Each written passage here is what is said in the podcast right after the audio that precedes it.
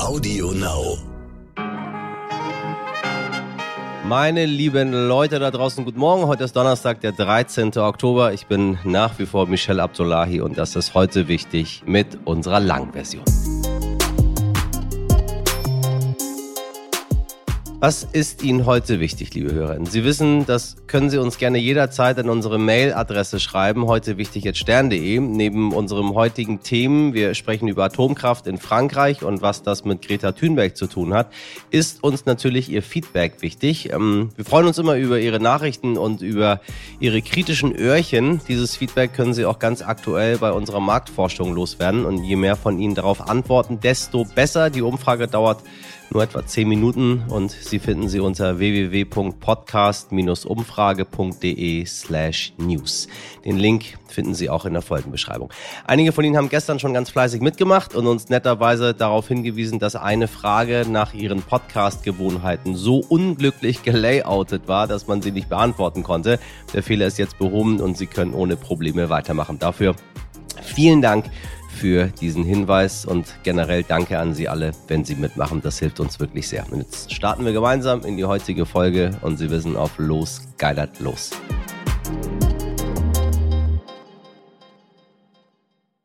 Zuerst das Wichtigste in aller Kürze. Der Starkoch Alfons Schubeck muss sich aktuell vor dem Münchner Landgericht wegen Steuerhinterziehung verantworten. Kleiner Einwurf, die Verhandlung findet übrigens im gleichen Saal wie die von Uli Hoeneß statt. Gestern hat er dort ein Geständnis abgelegt. Er hat zugegeben, dass er die Umsätze in einem seiner Restaurants manipuliert und Geld aus den Kassen entnommen hat. Dabei handelt es sich um Steuern in Höhe von mehr als 2,3 Millionen Euro.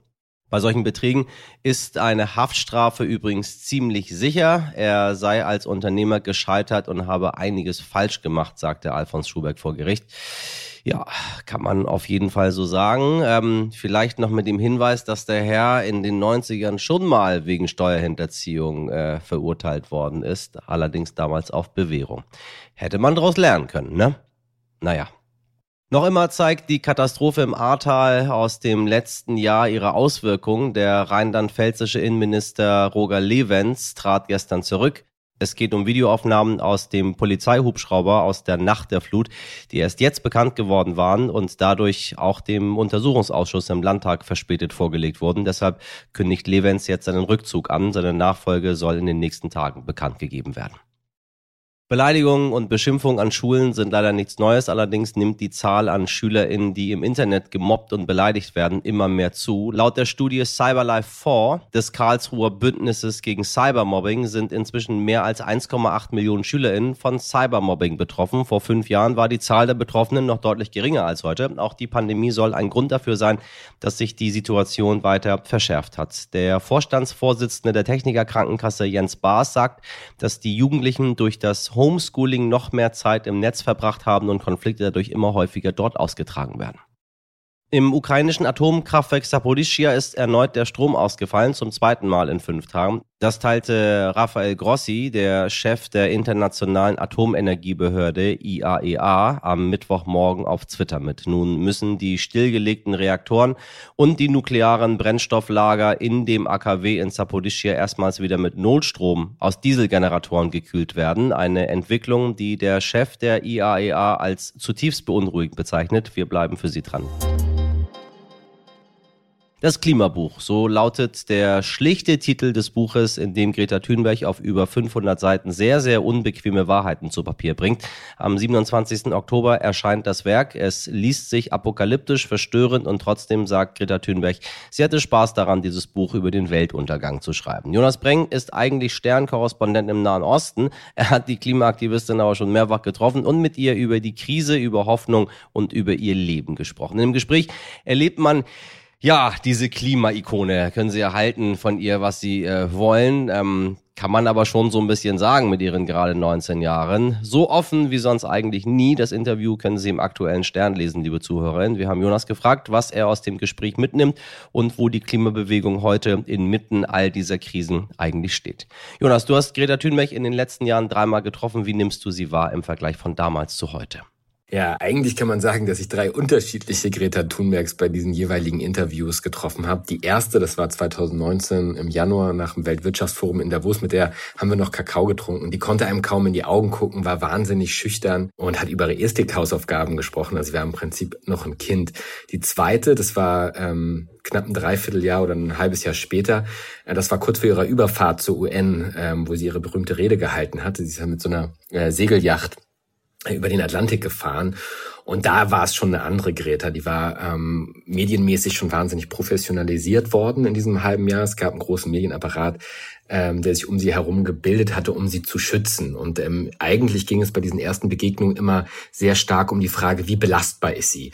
Und deshalb war die Begegnung jetzt wahnsinnig faszinierend, weil Greta äh, kam alleine. Ne? Wir haben das Interview äh, über eine Stunde alleine, ohne Pressesprecher, ohne ihren Vater geführt. Und ähm, Sie war zugewandt, vertrauensvoll und wahnsinnig lustig und, und schlagfertig. Das heißt, diese Eigenschaften, die sie früher noch stark gebremst haben, die sich aus ihrer Krankheit, ihrem Asperger-Syndrom abgeleitet haben, die hat sie mittlerweile viel besser im Griff und das war wahnsinnig schön zu sehen. Hat sich Ihre Rolle im Trubel der Pandemiejahre aus deiner Sicht verändert? Ja, also ihre Rolle aus äh, Sicht der Fridays for Future Bewegung hat sich verändert. Am Anfang war sie ja das Gesicht, die Ikone, sozusagen der metaphysische Klimarockstar. Und ich glaube, dass sich das mittlerweile vervielfältigt hat, also dass es äh, mehrere Frontsänger in, in, dieser, äh, in dieser Bewegung gibt und dass sie sich diese Verantwortung teilt. Ähm, die Pandemiejahre waren trotzdem wahnsinnig schlecht für Fridays for Future. Ähm, Greta hat das selber in dem Interview beschrieben, wie ihr Leben durch diese Pandemie eigentlich mit einer, mit einer Vollbremsung ähm, zum Stehen gekommen ist in dieser Zeit und dass das natürlich auch für Demonstrationen oder für die Vereinigung äh, von von Demonstranten ähm, eine sehr komplizierte Zeit war, ähm, die sie hofft, dass sie jetzt vorbei ist. Wie sieht Ihr Alltag heute eigentlich so aus, wo es vermeintlich immer wichtigere Krisen gibt? Ja, ich bin mir nicht sicher, ob der Begriff Alltag in Bezug auf Greta Thunberg äh, gut passt, äh, weil sie immer noch wahnsinnig viel unterwegs ist, äh, mit dem Zug quer durch Europa. Ähm, sie ist allerdings zu Hause ausgezogen, also sie wohnt in einer Dreier-WG in Stockholm mit äh, Freunden und anderen Aktivisten, hat allerdings noch nicht mal ein eigenes Zimmer, sondern schläft auf dem Sofa. Also sie hat das so beschrieben, dass sie äh, sich stark verändert hat und im Moment wahnsinnig gerne Leute um sich rum hat. Und auch bei diesem Interview war eine Freundin von ihr äh, mit ihr unterwegs. Und ähm, wenn sie ähm, verschiedene Länder besucht, geht sie nicht etwa ins Hotel, sondern ähm, schläft auch bei anderen Leuten auf dem Sofa, also bei Bekannten oder, oder macht Couchsurfen insgesamt, was ganz spannend zu hören ist. Also es kann sein, dass es klingelt und äh, dann steht ähm, Greta vor der Tür. Ähm, ansonsten ist sie gerade im letzten Jahr ihres, äh, ihres Gymnasiums, macht ihren Abschluss im nächsten Jahr und muss dann sich entscheiden, wie ihr Leben weitergehen wird. Aber ähm, ihre Arbeit als Demonstrantin wird auf jeden Fall weitergehen, das hat sie uns gesagt. Du hast mit Greta viel über das Prinzip Hoffnung gesprochen. Was ist ihr Problem mit der Hoffnung und was ziehst du für dich daraus? Ja, Greta hat ein kleines Problem mit dem Wort Hoffnung, weil sie dahinter ähm, einen Valium-Effekt ähm, vermutet. Also sie sagte, sie beschrieb so, dass sie manchmal schnippisch wird, wenn ähm, Leute ihr sagen, dass äh, Fridays for Future und sie ihnen Hoffnung geben würde. Und dann sagte sie, dann antwortet sie dann halt, es ist nicht gut, wenn deine ganze Hoffnung äh, auf ein paar abgebrannten Teenagern äh, beruht und eben nicht dazu führt, dass jemand selbst ähm, selbst handelt. Das heißt, ich glaube, was Greta sich wünscht, ist einen produktiveren ähm, Hoffnungsbegriff. Und ich habe darüber auch persönlich äh, nachgedacht. Ähm, ich glaube, sie hat da einen Punkt. Ich glaube, dass wir uns nicht allein darauf verlassen können, dass uns ähm, kapitalistische Innovationen ähm, aus dieser Krise führen, sondern ähm, es klingt ja ein bisschen banal, aber dass wir irgendwie, dass jeder aktiv werden muss und ähm, dass die Dramatik äh, der Lage uns zum, zum Handeln verpflichtet. Greta Thunberg hat ein Buch über den Klimawandel geschrieben. Sie ist jetzt äh, wirklich nicht die Erste, die das tut, aber gibt es etwas, das für dich besonders eindrücklich war? Ja, ich habe den Fehler gemacht, das Buch im Urlaub zu lesen und konnte den, den Pool danach nicht mehr so richtig genießen, weil es ein ABC der Apokalypse ist. Also es ging Greta darum, den Klimawandel in seinen ganz unterschiedlichen Facetten darzustellen und dafür hat sie Beiträge von ganz unterschiedlichen Wissenschaftlern, Aktivisten und Journalisten äh, zusammengetragen, schreibt dann immer die Vorwörter. Man lernt äh, zum Beispiel, dass die Konzentration von Treibhausgasen in der Atmosphäre ähm, aktuell auf einem Niveau ist wie zuletzt vor Millionen von Jahren.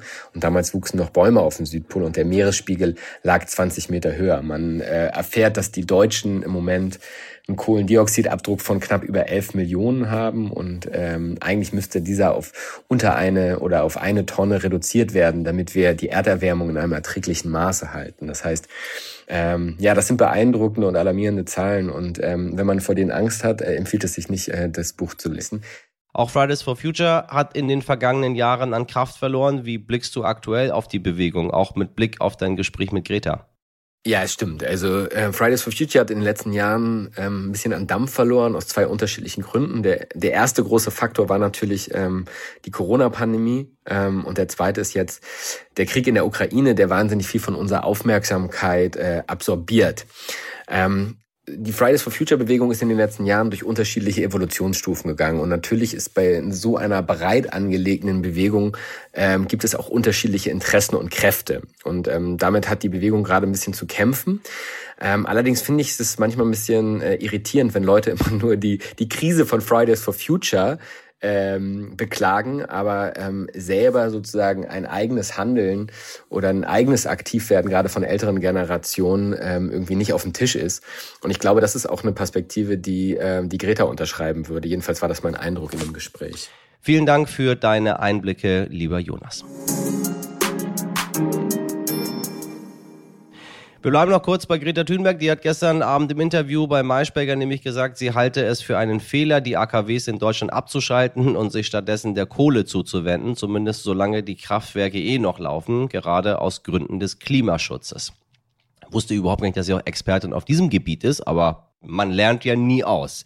Seit Wochen schon streitet die Ampelkoalition über einen möglichen Weiterbetrieb der Atomkraftwerke oder über den Streckbetrieb oder wie auch immer Sie das nennen wollen. Bundeswirtschaftsminister Robert Habeck will wegen der Energiekrise noch zwei verbliebene AKWs für wenige Monate weiterlaufen lassen. Das freut besonders die Grünen und die SPD eher weniger.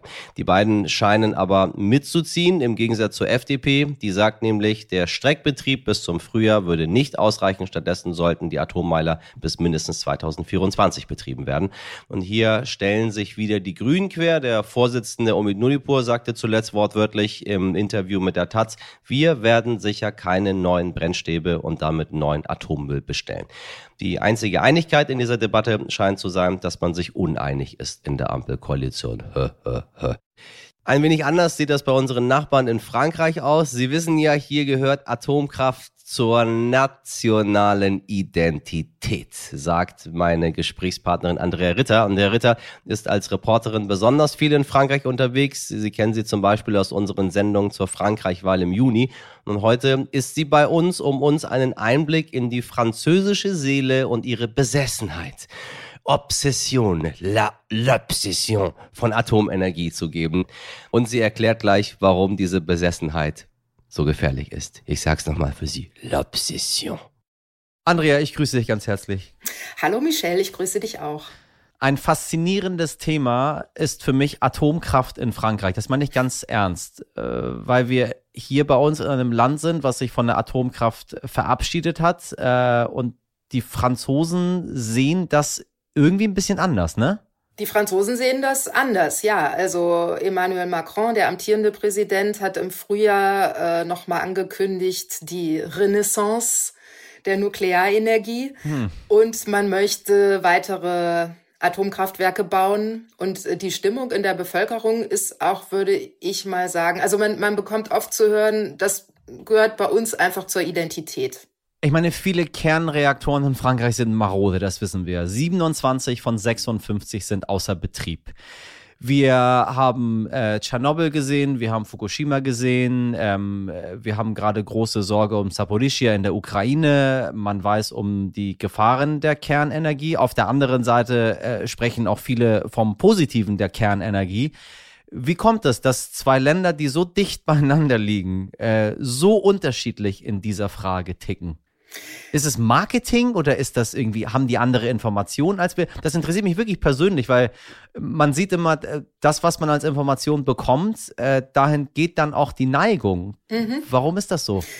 Ich glaube, ein Faktor ist, dass Frankreich, ich weiß gar nicht genau, wie alt du bist, Michelle. Aber ich, ich, 41. ich kann, okay, ich kann mich auch nicht mehr dran erinnern. Aber, aber es gab in den 70er Jahren schon die große Ölkrise. Also es wurde, die Autos standen still, gibt's auch aus Deutschland Bilder von. Es gab die große Ölkrise, so. Danach ähm, sind verschiedene Länder unterschiedliche Wege gegangen. Frankreich ist ganz klar ab da äh, den Weg der Atomenergie gegangen. Und man darf nicht vergessen, wir reden über die zivile Nutzung, also vor allem für den Strom. Aber Frankreich ist auch Atommacht. Ne? Also die sind auch äh, militärisch in der, an der Nutzung interessiert, haben das immer weiter verfolgt waren lange Zeit auch führend in der Technologie, wenn es darum ging, Atomkraftwerke zu bauen. Und, äh, und ich glaube, dass das macht was aus, weil jeder französische Präsident in den letzten Jahrzehnten das eigentlich, und Macron hat es jetzt wieder gemacht, vor sich herträgt, dass das eben das ist, da, da ist Frankreich groß, das ist der französische Weg und das werden sie gehen. Und man hat die ganzen Sicherheitsbehörden, die die Reaktoren kontrollieren und ja, so, das ist, das ist der französische Weg.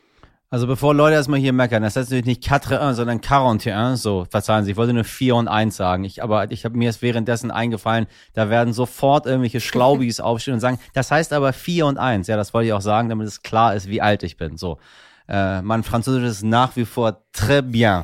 ähm, ernster. Äh, in Deutschland reden wir dauernd von Energiekrise. Energiekrise, Energiekrise, Energiekrise. Gas geht aus, wir wissen nicht, wie wir heizen sollen, wie wir Strom erzeugen sollen. Ähm, ist das in Frankreich dann auch ein Thema, wenn man eigentlich die Atomkraft hat und den Rest gar nicht braucht?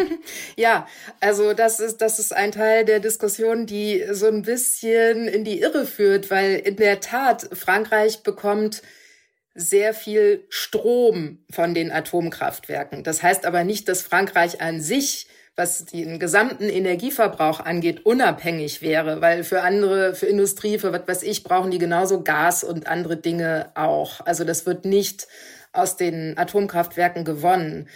Ähm, man könnte sagen, Frankreich ist auf gewisse Weise sehr abhängig von den, von den AKWs, die sie in den letzten Jahren aufgebaut haben, weil ich bin gerade in Paris, ich sitze hier in einer Wohnung und was sind hier für Heizungen? Es sind Elektroheizungen und es ist fast überall mhm. so und man hat überall Elektroheizungen, weil man diesen Atomstrom hat. So. und ähm, günstig ist das eben viele Monate im Jahr, weil die Dinger produzieren, produzieren. In Frankreich heizt keiner im Sommer, so, dann kann man ein bisschen was äh, exportieren. Aber ab jetzt eigentlich schon werden all diese vielen Elektroheizungen hochgedreht. Es kommt zu einem immensen Peak an Verbrauch und deswegen muss Strom importiert werden, auch in Frankreich. Und äh, ja, das ist so ein bisschen das Dilemma. Und dass die Preise gerade günstiger sind, liegt daran, äh, dass sie gedeckelt werden in Frankreich. Das heißt, der Staat möchte nicht die gestiegenen, generell gestiegenen Kosten, die wir in Deutschland auch erleben, abwälzen auf die Bevölkerung und ist da eingeschritten. Ich habe mir nur eben gerade vorgestellt, wie das wäre, wenn das Interview äh, in einem Paralleluniversum geführt werden würde mit einem Michel, der in äh, Paris sitzt äh, und sich ähm, dann mit dir unterhält und sagt, Andrea, äh, wie ist die Lage in Deutschland? Und du erzählst, ja, du pass mal auf, also es ist total komisch. Die heizen hier mit, äh, mit Gas und Nachtspeicherheizung und nicht wie bei uns in Frankreich mit der Elektroheizung. Ich wollte mich da gar nicht drüber lustig machen, sondern nur sagen, wie unterschiedlich diese Welten sind. Äh, man kann sich das eine gar nicht vorstellen, dann belächelt man das so ein wenig und sagt, aha, ja, ja, wir haben ja Fernwärme. So, und die machen noch mit Elektro. Ja, also ich glaube, es ist natürlich, es hängt auch überhaupt nicht damit zusammen, dass irgendwelche Leute schlauer oder dümmer sind. Es ist natürlich auch einfach die, die Politik eines Landes. Und ja. ich hatte ein sehr interessantes Gespräch mit äh, Bernard Laponche. Der ist schon etwas älter, in den 80ern. Der ist Physiker und hat früher im Kommissariat für Atomenergie in Frankreich gearbeitet. Das heißt, er hat die ersten Meiler mitgeplant und auch mitgebaut, kann man so sagen. Und er hat sich dann irgendwann mit den Risiken beschäftigt, was er zunächst als Physiker gar nicht getan hat, weil er hat sich für die Technik interessiert. Und dann ist er zu einem Kritiker geworden der Atom, des französischen Atomwegs. Und er hat gesagt, was ihn stört innerhalb Frankreichs ist, dass völlig unwissenschaftlich über Atomkraftwerk diskutiert wird. Also er sagte wortwörtlich, das ist, das ist wie eine Religion. Es ist nahezu unmöglich, ideologiefrei über diese Technik zu reden und zu sagen, wenn man die Folgekosten einberechnet, ist es eben keineswegs günstig. Und wenn man an den radioaktiven Müll denkt, ist es auch fürs Klima nicht so gut. Also es ist ne, die, diese Kette, die, die einfach an der Atomenergie dranhängt, ist, ist immens teuer und immens schädlich. Das, das ist einfach so. Ich meine, bei einer Sache, wo wir vielleicht lernen können, ist dieser Strompreisdeckel. Kann Frankreich da ein Vorbild sein? Ähm, oder sehen wir gerade, dass das auf keinen Fall funktioniert? Naja, natürlich ist es immer schön, wenn der Präsident eines Landes beschließt, äh, dass die Leute weniger Geld zahlen müssen. Also, aber man muss auch sagen, dass das für Emmanuel Macron in Frankreich ein bisschen einfacher umzusetzen ist, weil der französische Präsident hat sehr, sehr, sehr viel Macht. Also äh, in Frankreich wurde das auch schon, als die Tankpreise so hoch gingen und auch im letzten Jahr, es wird eigentlich immer mal wieder gemacht. Und in Deutschland ist es eigentlich nicht so, dass, dass eine Regierung in, in den Markt eingreift und sagt, äh, wir, wir deckeln jetzt mal die Preise. Sag mal, sind wir in irgendeiner Form von Gefahr, wenn wir über marode Atomkraftwerke reden, ähm, von Atomkraftwerken, die außer Betrieb sind, mit, ich weiß nicht, vielleicht den Brennstäben noch dort drin? Wo lagern die überhaupt dort? Also so, so Fragen, die wir uns hier stellen und nicht so wirklich gelöst bekommen. Dann werden irgendwie in Grenznähe Atomkraftwerke gebaut. Die Leute gehen auf die Barrikaden. Ich meine, Tschernobyl lag äh, in der Sowjetunion. Das war ziemlich weit weg von uns. Äh, also, also die, Frankreich kann seine, seine Atomreaktoren auch gerne in seinen Überseegebieten bauen. Wenn die in die Luft gehen, dann äh, kommt das sowieso alles zu uns, ob es nur in Grenznähe ist oder nicht ist das berechtigt, darüber zu diskutieren mit einem souveränen Land, was ja eigentlich machen kann, was es möchte? Oder besteht so eine Gefahr eigentlich überhaupt gar nicht? Also nach allem, was ich jetzt gehört habe und, und was man auch selber finden kann ähm, seitens der Kontrollbehörden, es stimmt schon, es gibt sehr, sehr hohe Sicherheitsvorkehrungen, aber trotzdem muss man sagen, ein Unfall ist niemals ausgeschlossen. Und das Problem, was der französische, hier spricht man immer von einem Park, das sagt ja auch schon was, der Nuklearpark, also was alle äh, Meiler zusammengenommen haben, ist, äh, deswegen liegen ja jetzt auch so viele still, ist, dass die Dinger einfach auch alt sind. Ne? Also die hatten eigentlich eine Laufzeit, variiert im Einzelfall, aber sagen wir mal so grob sind die jetzt 40 Jahre alt und haben die, die eigentlich vereinbarte Laufzeit schon eine Weile überschritten. Jetzt müssen halt viele gewartet werden. Es stehen Reparaturarbeiten an, die werden auch noch ein paar Jahre dauern.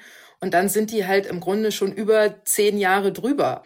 Und es gibt eben auch gewisse Dinge, die man nicht so einfach instand halten kann. Also Monsieur Laponche, der eben schon genannte, sagte, dass er es so einschätzt, dass die Sicherheitsgarantie oder die, die Gewährleistung jetzt nicht mehr so ist wie vor 40 Jahren, logischerweise, weil man kann so ein Ding nicht rundherum permanent erneuern. Die Dinger sind alt und werden mit Sicherheit nicht ungefährlicher. Ich danke dir sehr für äh, diese sehr, sehr klare Einschätzung der Lage. Ich weiß jetzt viel mehr. Ich hoffe, Sie da draußen auch, meine lieben Leute. Danke, Andrea. Remercie. Gerne. Vielen Dank. Was kommt denn noch? Süßes, sonst gibt's Saures. Ja, ja, dieser Spruch ist meiner Redaktion aus der Kindheit im Gedächtnis geblieben. Halloween steht wieder vor der Tür. Ja, und die ganzen Halloween-Hasser da draußen auch. Ich grüße euch ganz, ganz herzlich, ihr furchtbaren, scheußlichen, bösen Menschen, die der Meinung sind, sowas feiere ich überhaupt nicht. Wir haben doch unsere eigenen Feste. Halloween, das ist doch alles nur Konsum. Halloween ist scheiße, das gehört nach Amerika. Wenn es die Leute glücklich macht, dann ist es schön. Wissen Sie was? Alles, was man feiern kann, sollte man feiern. Und Sie wissen, was wäre Halloween ohne Kürbisse? Ich spreche hier nicht von kleinen süßen Kürbissen mit äh, geschnitzten Augen und Mündern. Nein, nein, die Teile, von denen ich rede, haben es in sich bei der Kürbis-Europameisterschaft. Ja, auch die gibt es, meine Damen und Herren. Oh Gott, dann wundern wir uns, dass dieser Planet egal. Bei der Kürbis-Europameisterschaft in Ludwigsburg bei Stuttgart wurde am Sonntag der schwerste Kürbis Europas gekürt. Teilnehmerinnen aus Deutschland, den Niederlanden, Belgien, Italien und Österreich waren mit ihren Prachtexemplaren ins Schwabenländle angereist, um eine wichtige Frage zu klären. Wer hat den dicksten Kürbis? Gewonnen hat der Italiener Stefano Cotrupi mit deutlichem Abstand unfassbare 1100 eineinhalb Kilogramm war sein Kürbis schwer. Ja, liebe Hörerinnen, 1,1 Tonnen. Das heißt, dieser Kürbis ist fast so schwer wie ein Kleinwagen. Auf dem zweiten Platz war mit weitem Abstand Niederländer Ivan Horde mit schlappen 891,5 Kilo. Falls Sie sich jetzt zu Recht fragen, was passiert mit diesen enormen Kürbissen, ich kann Sie aufklären, fast alle bleiben nach dem Wiegen im schönen Ludwigsburg und werden beim Kürbis-Schlachtfest, ja, auch das gibt es. Warum regen Sie sich eigentlich über Halloween auf und nicht über das Kürbisschlachtfest? Das ist am 5. November und am Thanksgiving-Wochenende Ende November geöffnet, um mit der Saat im Inneren, na klar, noch mehr Kürbisse pflanzen zu können. Man braucht ja auch fürs nächste Jahr wieder Gemüse, um an dem Wettbewerb teilnehmen zu können. Der Weltrekord liegt übrigens, raten Sie mal, na, bei 1226 Kilogramm. Den hat letztes Jahr der gleiche Mann aufgestellt, der auch dieses Jahr gewonnen hat. Wow. Ja. Danke. Gerne geschehen. Bitte. Nee, egal.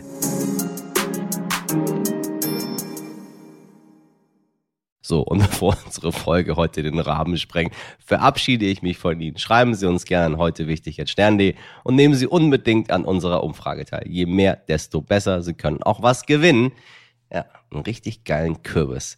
Nee, ich sag nicht was, Sie können gucken. Ansonsten teilen Sie unseren Podcast auf Social Media, wenn Sie mögen. Erzählen Sie Ihren Freundinnen und Familien von uns. Und meine Gruselgeister in der Redaktion ganz zauberhaft. Mirjam Bittner, Dimitri Plinski, Laura Chabot und Carla Wöllner. Produziert wurde diese Folge von Nikolas Femerling.